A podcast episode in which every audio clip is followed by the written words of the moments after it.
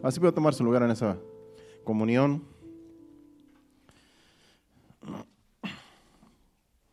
He estado un poco infectado de la garganta, espero que no me afecte para la enseñanza. Apenas tengo dos días así, pero es solamente una alergia, como le pasó a Héctor, que también otra vez estaba un poco alérgico a la garganta. Así es que vamos a aprovechar el tiempo de estar aquí. La enseñanza en esta noche tiene como título Cuando hacemos decisiones equivocadas. Cuando hacemos decisiones equivocadas. ¿Qué quiere decir? Que cuando hacemos decisiones equivocadas, pues va a traer complicaciones a nuestras vidas, esas, esas eh, decisiones equivocadas. Yo creo que, que todos nosotros hemos hecho decisiones equivocadas alguna vez en la vida, ¿verdad? Y cuando nos damos cuenta, pues ya es demasiado tarde, cuando hacemos esas decisiones equivocadas. Ahora no, no quiero, no quiero que usted esté pensando en su esposa o en su esposo, porque eso no tiene nada que ver. Dios santifica el matrimonio. Porque en una ocasión, hace años, vino una persona a predicar a la iglesia donde estábamos antes y trajo una de controversias del matrimonio, que no, que a lo mejor la costilla que tú tienes no es la tuya, que a lo mejor es la de tu hermano, y olvídese, hermano. ¿Eso sí es un problema? Que a lo mejor tú te casaste con la equivocada y que esa no era la tuya, y a lo mejor la tuya es la del otro, y olvídese. Eso, eso es una herejía. Cuando tú decides unirte en matrimonio, es una decisión tuya propia, que lo bueno es que tú le pidas a Dios constantemente, si esa es la voluntad de Dios, que tú te unas a esa o a ese en matrimonio. Porque si es una, digamos que si es una decisión equivocada, que tú digas, es una decisión equivocada porque me va mal, porque no era el hombre, porque no era la mujer que yo pensaba, es que ya te comprometiste. Y a lo mejor tuviste el tiempo de noviar, de andar con él, con ella, como para darte cuenta pues cómo era la persona. Y cuando tú decidiste casarte, nadie te apuntó con una pistola, te tienes que casar. Tú mismo decidiste, con esta me caso. ¿Cómo me pasó a mí con mi esposa? Y con esta me caso y con esta, para siempre. Y eso que yo no tenía Cristo en ese tiempo, yo era inconverso. Pero esa decisión que yo tomé fue personal, ya que yo no le pedí a Dios porque yo ni, ni era cristiano. Pero a lo mejor mi esposa sí le pedía a Dios, no sé, yo no le he preguntado nunca ni le voy a preguntar. Pero es la voluntad de Dios de que sigamos unidos en matrimonio. Porque tenemos ya tres hijas, tenemos el ministerio. Entonces yo digo que no fue una decisión equivocada. Pero sí, digamos que Dios está con nosotros. Y Dios está contigo en tu matrimonio. Dios está contigo, aunque, aunque tú digas, este, yo quiero que cambie. Cuando queremos que cambie la persona, Dios es el que cambia a las personas, no nosotros. Porque a veces estamos, este, nos frustramos cuando queremos que la persona cambie y a lo mejor los que tenemos que cambiar somos nosotros. Porque muchas de las veces le echamos la culpa a otra persona y a veces el problema somos nosotros, a veces el carácter y, y a veces, como luego dice el dicho, la zorra no se ve su cola. Uno no se ve sus problemas, pero sí ve los problemas del otro. Entonces, cuando ya está el matrimonio, cuando ya hay hijos mayormente, es la voluntad de Dios. Ahora solamente hay que acoplarse. Hay que buscar de Dios, tanto el uno como el otro, someterse bajo la mano poderosa de Dios. Y Dios nos va llevando de gloria en gloria. Así es, esa es la vida. Pero vamos a ver una historia del padre de la fe, que era Abraham, donde aunque él se le llama el padre de la fe porque eh, fue un hombre de fe y Dios lo probó, probó, probó su fe. Pero él hizo algunas decisiones equivocadas. Una de las decisiones equivocadas fue cuando ya Dios le había dado la promesa de que iba a tener un hijo, ya a su avanzada edad, ya tenía casi 100 años, y su esposa también ya tenía edad avanzada y ya se le había ido la costumbre, dice la Biblia. Dios le promete un hijo, Abraham, de Sara. En ese tiempo se llamaba, quiero recalcar esto, en ese tiempo Abraham se llamaba Abraham, sin H, y Sara se llamaba Saraí, con I. Y eso tiene que ver con Dios les cambió el nombre a los dos, así como a Jacob Dios le cambió el nombre a Israel. Dios les cambiaba el nombre cuando él ya ellos habían pasado las pruebas, la fe ya había sido probada. Y Dios mismo les cambiaba el nombre porque ya no eran lo que eran antes. Dice la Biblia que Dios nos va a cambiar el nombre a nosotros también allá en el cielo.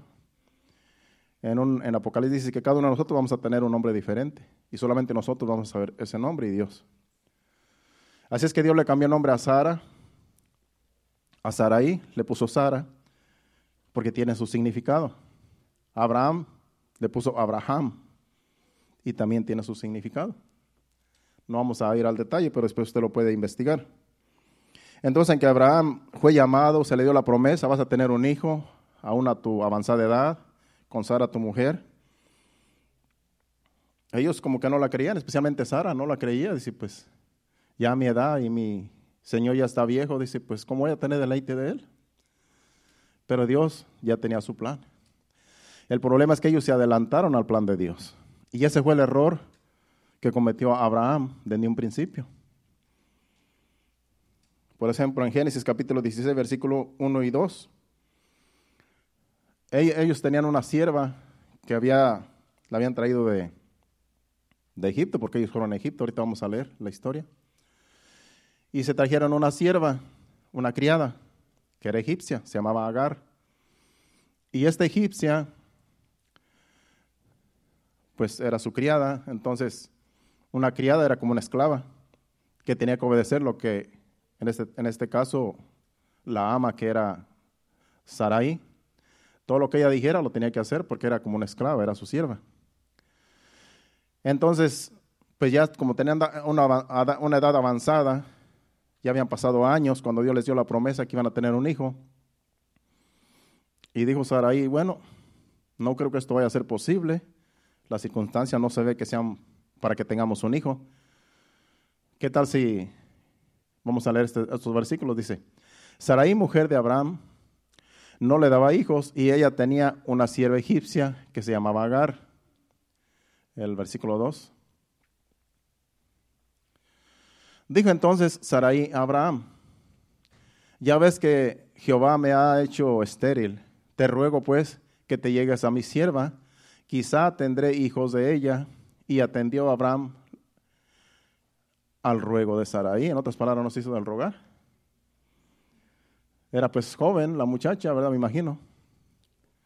Entonces, ni tardo ni perezoso, tuvo un hijo con ella y se, y se llamó Ismael, que después tuvo que echar la Sarai de su casa porque había contiendas por el niño y como ya había nacido Isaac, había contiendas de, los, de las dos mujeres con los niños.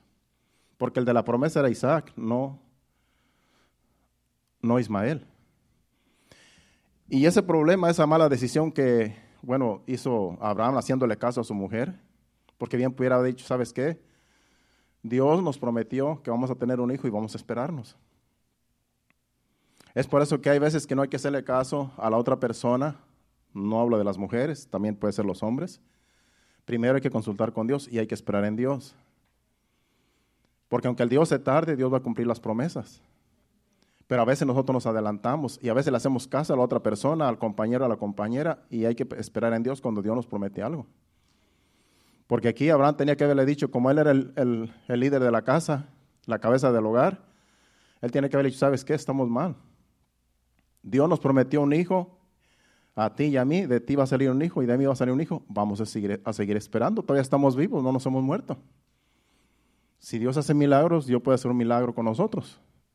Pero dice que él hizo caso. Y hasta el día de hoy, ahí están los conflictos en Palestina. Esos son los conflictos y las guerras que tiene Irán con los árabes, con todos los, los de Palestina.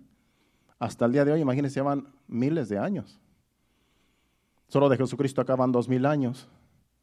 Y eso ya han pasado como unos mil años más, o más de mil años. llevan casi cuatro mil años de eso. Y hasta el día de hoy tienen conflicto por la mala decisión que tomaron ellos. Al tener un hijo que Dios no les dijo que de ellos, que de esa mujer iba a venir, sino de Sarai y de Abraham. Fue una mala decisión y ahora se están pagando las consecuencias. Por eso tenemos que tener cuidado de no hacer malas decisiones, porque una mala decisión nos puede perjudicar no solo a nosotros, sino a nuestras generaciones venideras. Cualquier mala decisión que hagamos nos afecta a todos. Tratándose de hijos. No creo que nada más decir, ya me acuesto con esta, con este y ya todo va a pasar, no. Sale un hijo y ese hijo o esa hija va a traer consecuencias que van a ser para toda la vida y de generación en generación. Por eso tenemos que tener mucho cuidado de no hacer malas decisiones. Somos hijos de Dios, hay que esperar en Dios en todo lo que emprendamos. Bueno, esa fue una mala decisión que hizo Abraham, pero si vamos a Génesis capítulo 12, versículo del 10 al 20, ahí también es una mala decisión cuando ya Dios lo había llevado a la tierra de Canaán, donde le dijo que allí lo iba a bendecir. Ya estaba en Canaán, ya estaba allá, ya tenía tiempo. Pero estando en Canaán, vino una hambre, una hambre tremenda. Y Abraham tenía siervos, tenía ganado. Y pues al decir que había hambre, eso quiere decir que no había lluvia, no había alimento ni para el ganado ni para ellos. Entonces, pues cuando hay hambre la gente se, se preocupa y empieza a buscar por otro lado las añadiduras. Y déjeme decirle que Egipto es tipo del mundo. Egipto, donde Génesis, Dios, Dios lo describe como, como quien se va al mundo. Cuando estamos en la presencia de Dios, cuando somos obedientes a Dios, estamos en su voluntad, Dios nos guía, aunque pasemos pruebas, luchas y dificultades. Pero cuando decidimos ir al mundo a buscar lo que el mundo ofrece, es como ir a Egipto. Y Dios, a Dios de eso no se agrada. Antes de ir al capítulo 12, versículo 10 al 20, vamos por ejemplo a Isaías capítulo 31, versículo 1, para que usted vea que Egipto es un lugar donde Dios no quiere que la iglesia vaya, que, viene, que tipifica el mundo. Dice, hay de los que deciden, de los que descienden, perdón, a Egipto por ayuda y confían en caballos y su esperanza ponen en carros porque son muchos y en jinetes porque son valientes y no miran al, al santo de Israel ni buscan a Jehová.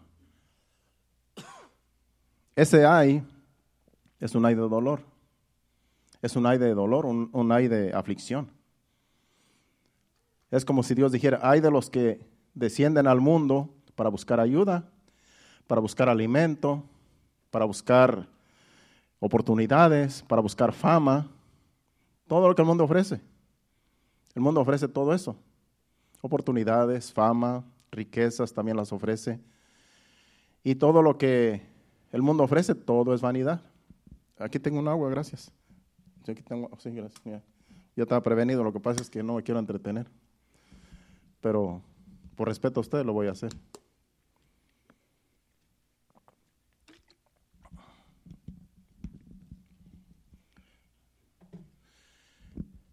Entonces, vemos aquí como a Dios no le agrada que la iglesia vaya a Egipto, vaya al mundo a buscar las bendiciones que Dios nos puede dar.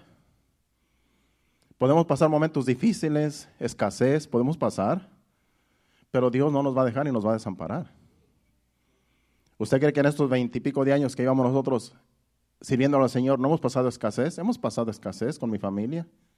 Ya les he contado cuando buscábamos monedas en la casa para comprar una hamburguesa para mis hijas, que valían un dólar. No sé si se acuerdan, ¿no? ya no sé ni lo que cuestan. Pero con un dólar, con 99 centavos, te comprabas una hamburguesa y ya pues juntábamos con moneditas para completar un mío. Tan siquiera una hamburguesa. Entonces todos pasamos dificultades en este mundo, de un modo u otro. Pero Dios siempre nos sostiene. No nos hemos muerto de hambre, hemos salido adelante, gracias a Dios. Y cuando he pasado aflicciones, hemos pasado aflicciones, hemos visto la mano de Dios porque nos hemos dado cuenta que Dios no nos ha abandonado. Entonces no tenemos nosotros que desesperarnos y correr a Egipto, correr al mundo, correr a que allá me dicen que, allá está mejor y que, me, y que me dicen que vaya para allá. Acuérdate que si, si, si haces decisiones que no son de acuerdo a la, a la voluntad de Dios, puedes pagar las consecuencias.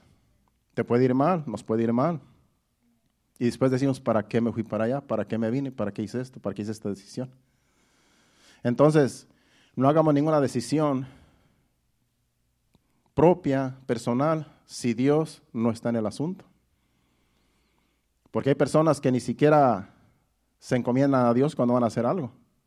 Como dice Santiago capítulo 4, versículos del 13 al 15. Dice, vamos ahora vosotros que decís, mañana voy a tal ciudad, traficaré, haré esto y lo otro, cuando nadie sabe el día de mañana. En cambio, vas de decir, si Dios lo permite, voy y hago esto y aquello, si Dios lo permite. Dice, vamos ahora a los que decís, hoy y mañana iremos a tal ciudad y estaremos allí un año y traficaremos y ganaremos. El 14. Cuando no sabéis lo que será mañana, porque ¿Qué es vuestra vida? Ciertamente es neblina que se aparece por un poco de tiempo y luego se desvanece. El 15. En lugar de lo cual deberíais decir, si el Señor quiere, viviremos y haremos esto o aquello. Si el Señor quiere. Si Dios quiere, nos vemos para el viernes. Si Dios lo permite, haremos esto. Si Dios lo permite, mañana nos levantaremos. Porque nadie tiene la vida asegurada. Nuestra vida está en las manos de Dios y toda vida de todos hermanos está en las manos de Dios. Entonces, hasta lo más simple, Dios quiere que lo tomemos en cuenta. Con más razón en decisiones que tienen que ver con nuestra vida, con nuestro futuro, con, con las finanzas, con el matrimonio, con la familia. Con más razón, tenemos que poner todo eso en las manos de Dios, todas esas decisiones. Vamos ahora, ahora sí a Génesis capítulo 12, versículo del 10 al 20. Dice, hubo entonces hambre en la tierra y descendió Abraham a Egipto para morar allá porque era grande el hambre en la tierra. Dice ahí que descendió a Egipto para morar allá. Fíjese que no dice, fue a Egipto para ver cómo estaba el asunto por allá y si no estaba bien, si iba a regresar o iba a buscar otro lugar. No dice, fue a Egipto para morar allá. En otras palabras, él ya había hecho el plan de irse y quedarse allá un largo tiempo. Hay personas que, según dicen, que ya se han ido de aquí de Florida, ya se han ido a otro, otro estado y han dejado aquí la familia y están buscando allá cómo acomodarse y después se van a llevar a la familia. Así he escuchado yo, no sé qué tan cierto será, imagino que sí. Pero tan siquiera van, investigan, ven todo cómo está y, si no, pues pueden escoger otro, otro estado. Pero aquí dice Abraham que él ya tenía un plan de ir y quedarse allá. Ya tiene un plan de ir y quedarse y morar en Egipto. Pero no era el plan de Dios, era un plan del mismo y él no le pidió a Dios, no, lo, no consultó a Dios. Por eso no le salieron las cosas bien. Vamos a seguir leyendo. Vamos a leer hasta el 20, versículo 11. Y aconteció que cuando estaba para entrar en Egipto, dijo a Sarai, a Sarai su mujer, He aquí ahora conozco que eres mujer de hermoso aspecto, imagínense. Ya tenía muchos años con ella y hasta entonces se dio cuenta que era una mujer hermosa. Yo creo que nunca le decía palabras bonitas porque pues nunca, hasta ahora se dio cuenta, imagínense. Y ya estaba vieja, imagínense, ya estaba, pues ya se había pasado la costumbre. Y nunca le decía, nunca le decía qué hermosa eres, qué bonita te ves, qué, qué preciosa eres. No, nunca le decía nada porque pues no se había dado cuenta, hasta ahora se dio cuenta. Imagínense, no sé dónde tenía los ojos. Pero así dice la Biblia. La mujer necesita ser amada y, quiere escuchar que el hombre diga, que le diga, te, perdón, te amo. Que el hombre le diga, te amo, eres hermosa, eres preciosa. Pero Abraham se dio cuenta hasta esta ocasión, cuando iba a Egipto. Porque tenía temor de perderla. y, y por poco la pierde. Vamos a seguir leyendo, el 12. Dice, y cuando te vean los egipcios, dirán, su mujer es, y me matarán a mí y a ti, te reservarán la vida. Ahora pues, di que eres mi hermana, para que me vaya bien por causa tuya y viva mi alma por causa de ti. Es lo que estaba tratando de salvar su pellejo, si se da cuenta. Ahora sí, pues era viejo, ¿verdad? Todo coincide. Él lo que trataba era de salvar su vida. Por eso dice, para que me vaya bien por causa tuya. Él no le importó que la mujer la violaran. Él no le importó que a su esposa se la llevara a otro. No, él lo que le importaba era su vida. Él lo que le importaba es, bueno, si hacen de ti lo que, lo que quieran, pues que por causa tuya yo pueda vivir. Imagínese qué egoísmo. Espero que usted no sea como Abraham. Tenemos que proteger a la esposa de todo, antes que nada. Dice que nuestra esposa es nuestra propia carne también. Pero aquí Abraham en su egoísmo, no, que por causa tuya me vaya bien a mí. Allá tú, pues, que Dios te ampare. Imagínese, qué mentalidad. Por eso digo que hay, son hombres de la fe que están en la Biblia, pero cometieron errores graves. Esto está aquí escrito para que nosotros no cometamos esos errores. No porque Abraham nunca le decía palabras bonitas a Sara, usted dice, no, pues si Abraham no le decía yo tampoco. No, no. De lo contrario. Él cometió esos errores. Él no reconocía que era bonita hasta lo último. Prefirió que los egipcios se quedaran con ella y con que él estuviera bien, con que le, conservaran la vida. Con eso estaba contento. Pero esa no es un pensamiento de, una, de un esposo. Vamos a seguir leyendo el, el 14. Y aconteció que cuando entró, cuando entraron, cuando entró Abraham en Egipto, los egipcios vieron que la mujer era hermosa en gran manera. En otras palabras, era una Miss Universo.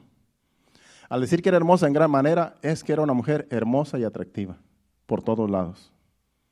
Imagínense que en todo Egipto había muchas mujeres y codiciaron a, la, a Sarai, que era una mujer de edad, porque era una mujer hermosa en extremo, en gran manera.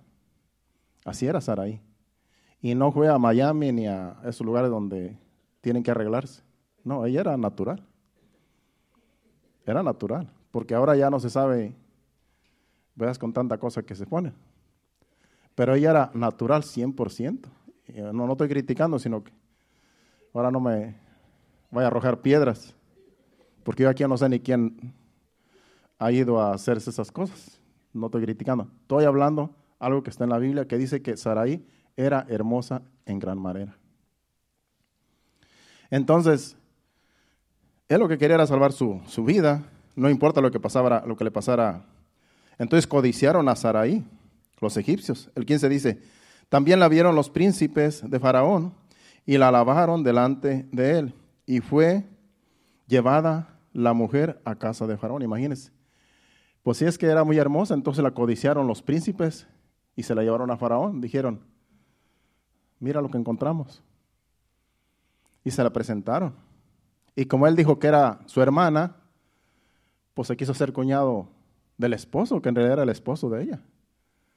Acuérdense que en ese tiempo era antes de la ley. En ese tiempo Dios no juzgaba a Abraham porque en realidad ella era hermana de él, porque era hermana, hermana ella era hija de un del papá de Abraham, pero hija de otra mujer. O sea que eran medias hermanos, eran medios hermanos. Abraham y Sarai eran medios hermanos. Ella era hija del papá de Abraham, pero de otra mujer, que no era la mamá de Abraham. O sea que sí, era cierto que eran eh, hermanos, pero también estaban casados, era su mujer. Pero él con tal de salvar la vida, dijo que era su hermana solamente. Sigamos leyendo el versículo 16. E hizo bien Abraham, o sea, hizo bien el, faraón Abraham por causa de ella, y él tuvo ovejas, vacas, asnos, siervos, criados, asnas y camellos. Mas Jehová hirió a faraón y a su casa con grande plaga por causa de Sarai, mujer de Abraham. Solamente porque la tenía en el palacio,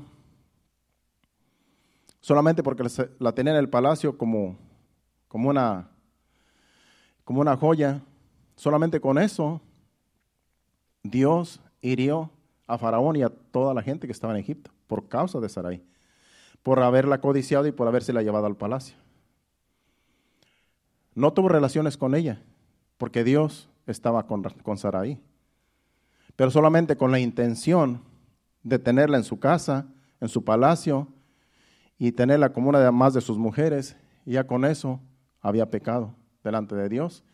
Y Faraón se dio cuenta que Dios había traído esa plaga por causa de Sarai, porque Dios le mostró. Sigamos el versículo 18. Entonces Faraón llamó a Abraham y le dijo, ¿qué es esto que has hecho conmigo? ¿Por qué me has ¿Por qué me declaraste que era tu hermana, tu mujer? ¿Por qué no me declaraste que era tu mujer? ¿Por qué dijiste es mi hermana? Poniéndome en ocasión de tomarla por mí, para mí por mujer. Ahora pues, he aquí tu mujer, tómala y vete. Entonces Faraón dio orden a su gente acerca de Abraham y le acompañaron y a su mujer con todo lo que tenía. Le dijo, vete mejor de aquí, porque por causa de tu mujer, que yo la quise tomar por esposa, nos ha venido todas estas calamidades. Ya le había dado riquezas, le había dado siervos y siervas, ya lo había bendecido y lo, lo echó de ahí. Acuérdese que Abraham quería morar en Egipto. Él tenía planes de morar en Egipto, de vivir ahí. Pero eso no eran los planes de Dios. Le salió mal. Pasó lo que pasó y lo echaron de Egipto, todo avergonzado. Una porque había mentido y otro que por poco le quitan la mujer. Qué vergüenza, imagínese. Pero por hacer esa mala decisión le pasó eso. Así es que tengamos cuidado de no hacer una mala decisión. Siempre pongamos a Dios primero en todo lo que hagamos, en todo lo que emprendamos. Y, déjeme decirle que no solamente le pasó una vez, a él le pasó dos veces lo mismo. Vamos en otra ocasión, en el capítulo 20, a leer del 1 al 18. Aquí, era, aquí no era Egipto, aquí era otro hombre que también, este, que también era un hombre reconocido en ese lugar. Era un, digamos que era un rey. Y ahí también llegó Abraham a morar allí, en ese territorio. Se llamaba Elimelech. Dice, de allí partió Abraham a la tierra del Negev y acampó entre Cades y Sur y habitó como forastero en, Gerar. Y dijo Abraham de Sara, su mujer, aquí vuelve a repetirse, la historia, no escarmentó con lo que le pasó en Egipto, imagínense. A veces cometemos el error dos veces y yo creo que Abraham no es la excepción, ni nosotros tampoco. Dice, y dijo Abraham de su mujer, es mi hermana, y, y, Abimelech, rey de Gerar, envió a tomar a Sara. A Sara. Aquí ya se, llamaba, ya se llamaba Sara, ya Dios le había cambiado el nombre por un pacto que había hecho con ellos. Entonces dice, pero Dios vino a Abimelech en sueños de noche y le dijo, he aquí, muerto eres a causa de la mujer que has tomado, la cual es casada con marido. Imagínense.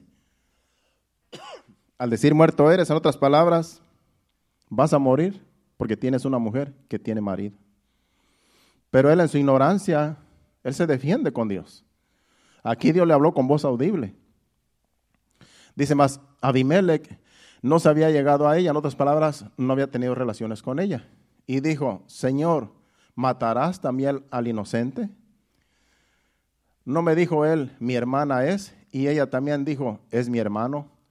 Con sencillez de mi corazón y con limpieza de mis manos he hecho esto. Y le dijo, Dios en sueños. Yo también sé con, que con integridad de tu corazón has hecho esto y yo también te detuve de pecar contra mí, contra mí y así no te permití que la tocares. O sea que la tuvo ahí en su casa, pero no la tocó. Dios no permitió que la tocara. Dios siguió protegiendo a Sara de esta gente con malas intenciones. Ni Faraón, ni este hombre dice que la tocó, porque Dios la estaba cuidando, la estaba guardando en su inocencia. porque ella se sometía a Abraham, todo lo que Abraham dijera, ella lo hacía. Entonces, lo que le está diciendo aquí, no es que no te llegaste a ella porque no quisiste, sino porque yo, yo te detuve de que, de que lo hicieras. Yo estuve protegiéndola a ella de ti.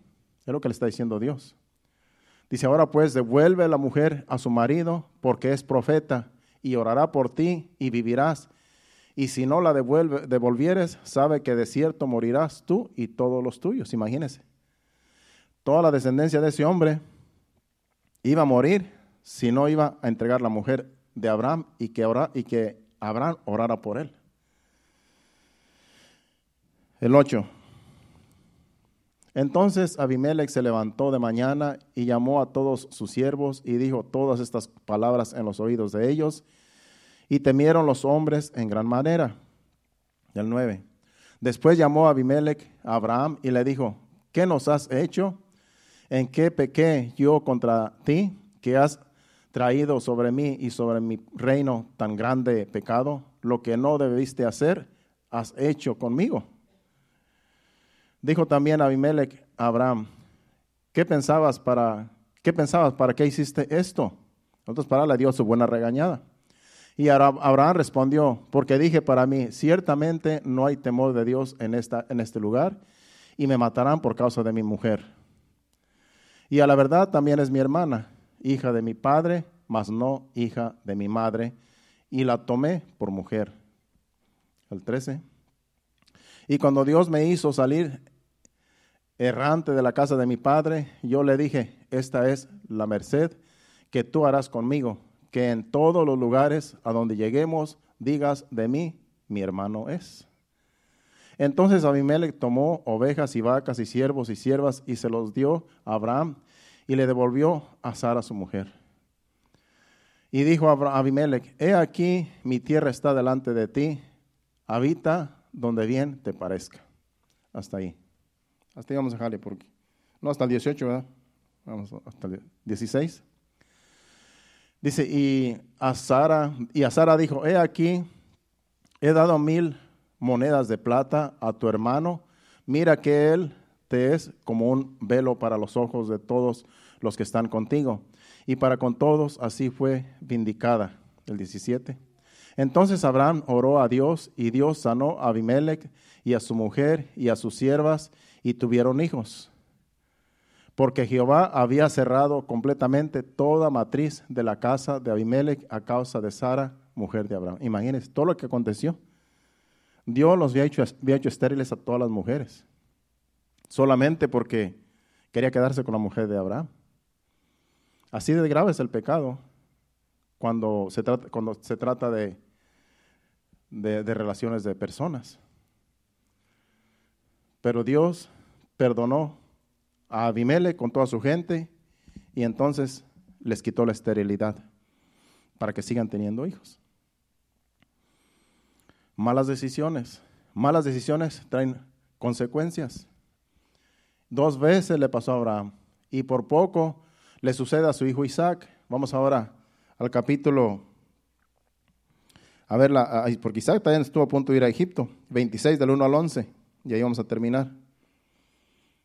Génesis 26 del 1 al 11, porque después a Isaac también le da tentación de querer ir a Egipto. Pero Abraham, perdón, pero Dios, no, Dios le evitó. Dios le dijo, no vayas yo aquí te voy a bendecir. Dice, después hubo hambre en la tierra, además de la primera hambre que hubo en los días de Abraham, y se fue Isaac a Abimelech, rey de los filisteos, en Gerar. Y se le apareció Jehová y le dijo, no desciendas a Egipto, habita en la tierra que yo te diré. Habita como forastero en esta tierra y, estará, y estaré contigo y te bendeciré, porque a ti y a tu descendencia daré todas estas cosas y confirmaré el juramento que hice a Abraham tu padre. Multiplicaré tu descendencia como las estrellas del cielo y daré a tu descendencia todas estas tierras y todas las naciones de la tierra serán benditas en tu simiente. Por cuanto oyó Abraham mi voz y guardó mi pacto, mis mandamientos, mis estatutos y mis leyes. Habitó pues Isaac en Gerar Hasta el 11 dijimos, ¿verdad? Y los hombres de aquel lugar le preguntaron acerca de su mujer. Y él respondió, es mi hermana, imagínese. Y hizo lo mismo que su papá.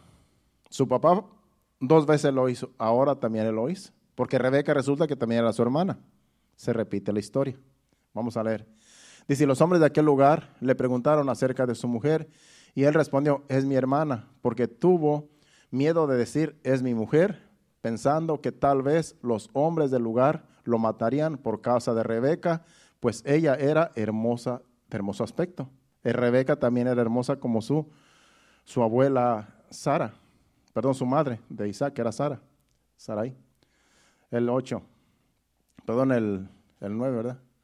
o el 8, estamos en el 8. Sucedió que después que él estuvo allí muchos días, Abimelech, rey de los filisteos, mirando por una ventana, vio a Isaac que acariciaba a Rebeca, su mujer. Entonces sospechó. Dice, y llamó a Abimelech a Isaac y dijo, he aquí ella es de cierto tu mujer. ¿Cómo pues dijiste es mi hermana? E Isaac le respondió, porque dije, quizás moriré por causa de ella. Y Abimelech dijo, ¿por qué nos has hecho esto? Por poco hubiera dormido alguno del pueblo con tu mujer y hubieras traído sobre nosotros el pecado. Entonces Abimelech mandó a todo el pueblo diciendo, el que tocare a este hombre o a, su mujer, de cierto morirá. Imagínense, con, con muerte iban a pagar si alguien tocaba a uno de ellos. Parece que él ya, había, ya sabía lo que le había pasado con Abraham, porque aquí Abimelech no sé si era el mismo o era, o era otro, pero es el mismo nombre, no dice si era otro. Pero ya Abraham le había pasado dos veces, en Egipto y con Abimelech. Ahora viene el hijo y hizo lo mismo. Yo no sé si Abraham le dijo, oye, este, yo una vez, eh, pues dije que mi, que Sarai era mi, hermana, tu mamá era mi hermana y, pues tuve problemas. Nunca vayas a negar que ella es tu mujer. A lo no le dio ese consejo y se le ocurre hacer lo mismo que el padre. Esas cosas suceden. A veces se repite la historia una y otra vez. Eso es para que nos demos cuenta que hay personas que no aprenden, no aprenden ni a la primera ni a la segunda. Tienen que pasar por momentos, circunstancias difíciles para aprender y a veces ni se aprenden. Yo soy una persona, no sé si esto es una virtud que yo tengo, que cuando veo que una persona le pasa algo, por algo que hace, digo, yo no voy a pasar por lo que pasó a esa persona, porque esa persona hizo esto y le fue mal. Cualquier cosa que yo veo que a alguien le sucede y que no le va bien, digo yo, por ese camino no me voy. Y a mí me gusta aprender de los demás. A mí no me gusta pasar por problemas que, que después yo diga, ¿para qué lo hice? ¿Para qué, ¿Para qué cometí este error? Yo prefiero aprender de la demás gente para no pasar los errores. Por eso dice la Biblia que estas cosas acontecieron para que nosotros no, como ejemplo, para que nosotros no pasemos por todo esto. A ellos les pasó, pero para que a nosotros no nos pase para que no hagamos decisiones incorrectas, que después tengamos que sufrir las consecuencias. Eso es cuando nosotros nos dejamos llevar por la carne, nos dejamos llevar por los pensamientos, por las emociones, porque es, es que a veces hacemos decisiones que nos van a afectar para todo el resto de la vida. Y a veces, como en este caso, Abraham hizo malas decisiones, pero Dios con todo eso le preservó la vida. Con todo eso lo recibía bendiciones, pero porque Dios tenía una promesa con él. Pero no siempre va a ser así. No porque Dios protegió a Sara de, los demás y Abraham fue bendecido por las malas decisiones que hizo, no, es que a todo mundo nos va a ir bien. A veces puede ser que paguemos las consecuencias y a veces puede ser que Dios en su misericordia diga, bueno, pues tomaste una mala decisión, pero yo te voy a dar otra oportunidad. Regrésate y te voy a bendecir, pero confía en mí. No te dejes llevar por la emoción y los sentimientos. No hagas decisiones propias. Por eso todo lo que hagamos, hermanos, pidámosle a Dios dirección. Si todos los días nosotros le pedimos a Dios dirección, vamos a estar en la voluntad de Dios. Y todo lo que nos pase va a ser la voluntad de Dios, aunque a veces no nos vaya muy bien. Aunque a veces pasemos algunas aflicciones, porque a veces tenemos que pasar aflicciones. Pero si Dios está con nosotros, Dios nos va a ayudar en esa aflicción. Esa, es la bendición que Dios tiene para nosotros, que aunque pasemos por el río, no nos vamos a negar, que aunque, por aunque pasemos por el fuego, no nos vamos a quemar. Eso dice la Biblia, porque Él estará con nosotros.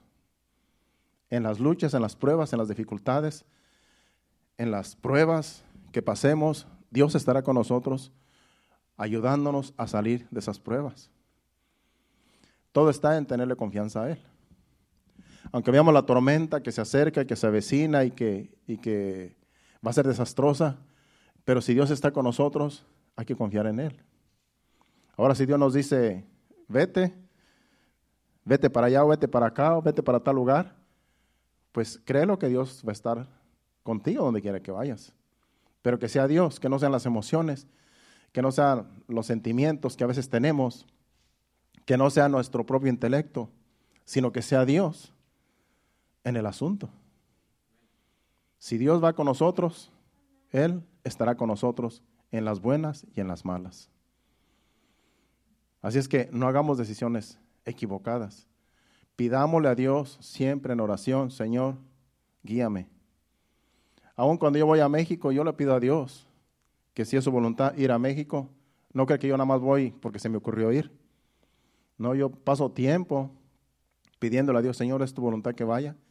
¿Será que es el tiempo? ¿Será que tú vas a ir conmigo? Y Dios me muestra que sí, Él quiere que vaya. Dios me muestra que ando allá, Dios me muestra muchas cosas. Y después yo veo los resultados. Digo, sí fue Dios. Pero yo no me muevo solamente porque yo siento hacerlo, porque me entró la curiosidad de hacer esto o lo aquello, a ver qué, a ver qué pasa, ¿no? Yo siempre quiero que Dios esté en todas mis decisiones. Porque entonces seré avergonzado si hago una mala decisión y después quedo avergonzado. Porque entonces Dios no, no va a estar conmigo en esa mala decisión que yo hice propia, personalmente, sin consultar a Dios. Y a veces Dios puede hablarnos con voz audible. A veces Dios puede poner ese sentido de que todo va a estar bien, porque no siempre Dios nos va a hablar. A veces Dios, tú ves que todas las cosas están saliendo bien, tú tienes un plan y dices, Señor, pues yo quiero hacer esto, tengo este plan, ¿cómo le hago? Estarás tú en el asunto y, tú, tú vas viendo que todo se está acomodando de acuerdo al plan que tú tienes y entonces dices como que sí es Dios. No necesitas escuchar la voz de Dios, sino solamente tú puedes sentir que es Dios dirigiéndote. De muchas formas obra Dios, de muchas formas habla Dios. Yo aquí escribí algunas de las decisiones que a veces tenemos que tomar, que Dios definitivamente tiene que estar en el asunto.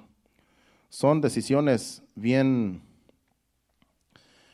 que nos pueden perjudicar para bien o para mal. Y son, primeramente, el matrimonio. Cuando una persona se va a casar, o sea, dos personas se van a casar, tienen que pedirle a Dios que Dios esté en ese matrimonio, que Dios esté en esa, en ese, en esa unión conyugal. Nadie se va a casar que tiene conocimiento solamente porque lo amo, porque la amo, porque ya me estoy quedando y ya no hay más. Ya, ¿qué tal si no me caso ahora? Ya no me casé. No, hay que, Señor, si Abraham tuvo hijos a los casi 100 años, ¿estás tú en el asunto? Aquí de lo que se trata es no desesperarse uno, no tomar decisiones con ansiedad ni desesperados, porque podemos pagar las consecuencias. Entonces, esa es una algo que sí tenemos que planear y pedirle a Dios dirección del matrimonio. Si esta es la persona, si este es el, el esposo que tú tienes para mí, todo eso. También para moverse del lugar también. Cuando uno se quiere mover de un lugar, no, pues que aquí hay hambre, como le pasó a, Abraham.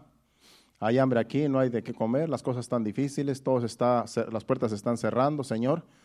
Si es tu voluntad que yo me vaya, dirígeme. Si es tu voluntad que yo me mueva de aquí para otro lugar, dirígeme. Hay que pedirle a Dios para uno moverse del lugar. También para moverse de trabajo.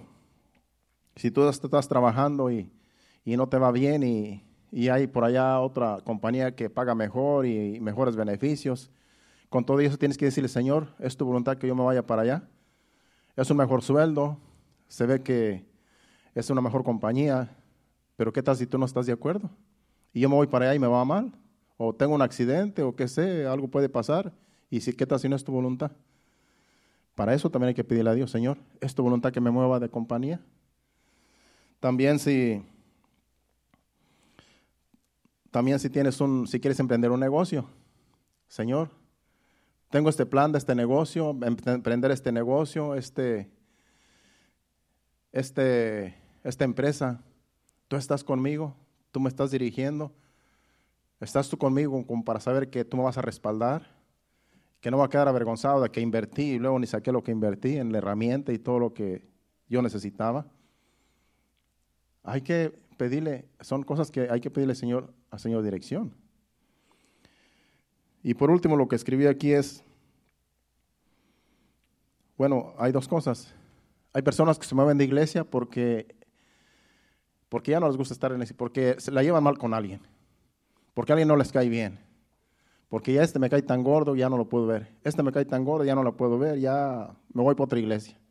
El pastor no me agrada como predica, no me agrada como enseña, y por cosas así se van de las iglesias, por cualquier cosa aunque la palabra se esté predicando y la palabra esté llegando a los corazones, pero por una algo personal, a veces quieren ir y se van de iglesia, porque están buscando una iglesia perfecta y no la hay. Ninguna iglesia es perfecta. Y si hay una iglesia perfecta, como dicen algunos, cuando tú llegues se, va, se le va a ir la perfección, porque pues, la imperfección la lleva uno.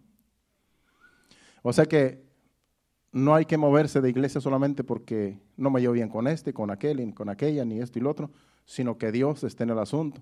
Si es que ya no se predica la palabra como es, si es que ya se alteró, si es que ya eh, el que enseña está en pecado y no lo quiere reconocer, entonces sí, bueno, las cosas están mal, vamos a buscar otro lugar, porque aquí ya las cosas ya están todas mal. Tiene que ser algo que sí esté Dios ahí, eh, y Dios mismo nos va, nos va a mostrar, Dios mismo va a decir, no, pues mejor vete de aquí, te va a llevar a otro lugar. Y así, pueden irse cuando las cosas no están bien, pero no por pura emoción o sentimientos. Y también, pues hablando de ministerios, para, por lo último, eh, para pastorear o para dirigir una obra, Dios tiene que estar en el asunto. Tenemos que pedirle a Dios, Señor, tú estás en el asunto. Señor, tú estás en esta obra, Señor, tú me vas a dirigir, tú vas a suplir todas las necesidades que se presenten en el templo, renta, todos los viles, tú vas a suplir, tú estarás con nosotros. Todo eso hay que pedirle a Dios dirección. Porque una nada más decir, este, levanto una iglesia y ya. No, Dios tiene que estar en el asunto porque si Dios levanta un ministerio, Dios va a suplir todas las necesidades en ese ministerio, en el llamado. Pero hay que poner todo eso en las manos de Dios, Señor. Vamos a iniciar la obra, pero queremos que tú estés aquí con nosotros. Queremos que tú seas el que dirige la obra, el que nos dirija a todos y el que supla todas las necesidades. Que seas tú y no nosotros. Que no confiemos en nosotros mismos, sino que nuestra confianza esté plenamente en ti. Y así Dios fluye en todas las áreas. ¿Cuántos dicen amén? Ese ha sido el mensaje, hermanos. Acabamos a tiempo. Pueden ponerse de pie y vamos a entonar una alabanza. Recuérdese, las decisiones que tengamos que tomar, primero llevar, llevémoslos al Señor en oración. Cualquier decisión, aún decisión pequeñas, decisiones pequeñas. Señor, guíame, Señor, dirígeme. Señor, guíame al trabajo. Líbrame de peligros, líbrame de accidentes, especialmente si tú trabajas en trabajos peligrosos. Hay personas que han muerto de un accidente, se caen de un edificio, andan en los techos y pierden la vida o quedan lisiados, quedan quebrados, quedan en sillas de ruedas ya para toda la vida. Pasan muchas cosas en el trabajo. Y esa ha sido siempre mi, mi oración todos los días, Señor, guárdanos en el camino, en el trabajo, de accidentes, a mí y a mis hermanos a las familias, que siempre tu protección vaya con nosotros saliendo de casa y regresando a casa, que tú vayas con nosotros. Eso es lo que el Señor ha puesto en mi corazón para compartir con ustedes y esperemos que todo lo hayamos recibido. Cierra sus ojos y vamos a adorar a Dios con este canto y para retirarnos a nuestros hogares. Gracias, Señor.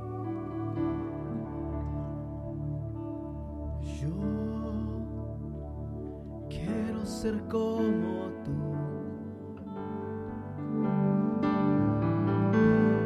Yo quiero ser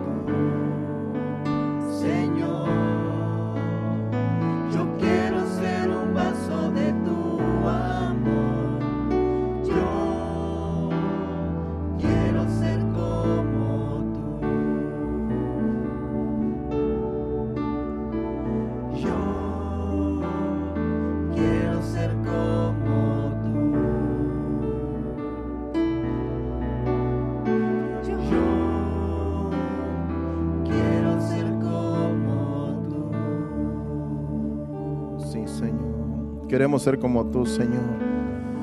Queremos hacer tu perfecta voluntad, Señor. Que no vivamos para nosotros, sino que vivamos para ti, Señor. Nuestra vida te pertenece a ti, nuestro corazón, todo nuestro ser te pertenece a ti, Señor. Que no hagamos decisiones incorrectas, Padre, donde paguemos las consecuencias, Señor. Sino que seas tú dirigiéndonos, Señor, en todo lo que hagamos, Señor. Que tú vayas con nosotros, que tú estés con nosotros, Señor. Y que así, Señor amado, tu presencia vaya con nosotros, como dice tu siervo, Señor. Si tu presencia no va conmigo, yo no iré. Si tu presencia no va con nosotros, donde quiera que vayamos, que no nos movamos, Señor. Pero si tu presencia va con nosotros, donde quiera, Señor, que nos lleves, allá iremos, Señor. Porque queremos hacer tu perfecta voluntad en nuestra vida, Señor. Somos tus hijos y queremos honrarte, Señor, haciendo tu voluntad. Tú eres nuestro Señor Jesucristo. Gracias, Señor. Gracias, Padre. Gracias, Espíritu Santo. Padre Santo, nos vamos a despedir no de tu presencia, sino de este lugar, pidiendo que nos lleves con bien, Señor. Guárdanos en el camino de todo tropiezo, de todo peligro, de todo accidente, Señor. Que todos lleguemos con bien, Señor amado, y que tú des descanso, Señor amado, a aquellos que están cansados. Para el día de mañana levantarnos, Señor, fortalecidos con el poder de tu gracia, Señor, para un nuevo día, una nueva labor del día de mañana. Te lo pedimos en el nombre de Jesús. Llévanos con bien. Amén y amén. Dios le bendiga. Estamos despedidos. Aquí el viernes a las 7.30. Amén.